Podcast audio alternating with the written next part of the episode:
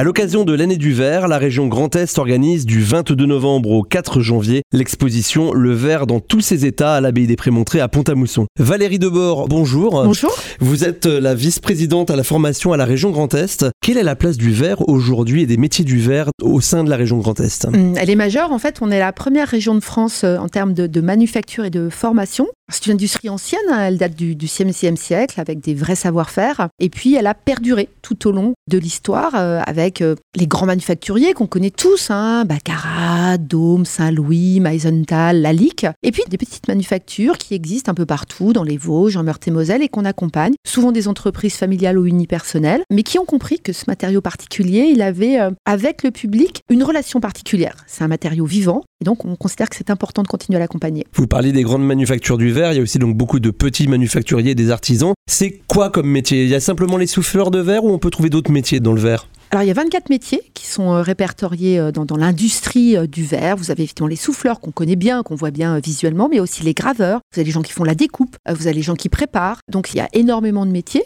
qui donnent lieu à des formations qualifiées, des CAP, des brevets de maîtrise. Et c'est effectivement au niveau de la région qu'on peut accompagner ces formations-là. On le disait, la région Grand Est, c'est la première région du verre en France. Comment on accompagne la formation de ces métiers? Quels sont les centres de formation qui existent? Alors vous avez de la formation initiale avec un lycée à Sarrebourg, le lycée euh, Labroise, qui a un, un CAP, un brevet de maîtrise sur les métiers du verre. Et puis après, vous avez un CFA à Vannes-le-Châtel, pas loin de Nancy, qu'on accompagne également. Vous pouvez faire euh, l'ensemble de la formation. On finance à peu près 80 places euh, par an. Et puis pour les gens qui se découvrent à 30 ans, à 40 ans, à 45 ans, une vocation, une envie d'aller sur ces métiers d'art, on peut aussi faire des formations dans le cadre de la formation continue ou avec éventuellement votre compte professionnel de formation ou dans le cadre d'une formation, d'une reprise suite à un licenciement ou à un départ d'activité. Et ça se passe également à Vannes-le-Châtel. Pour découvrir l'histoire, mais aussi l'avenir du verre, on retrouve donc l'exposition du 22 novembre au 4 janvier, donc à l'abbaye des Prémontrés avec la région Grand Est. Merci Valérie Debord. Merci.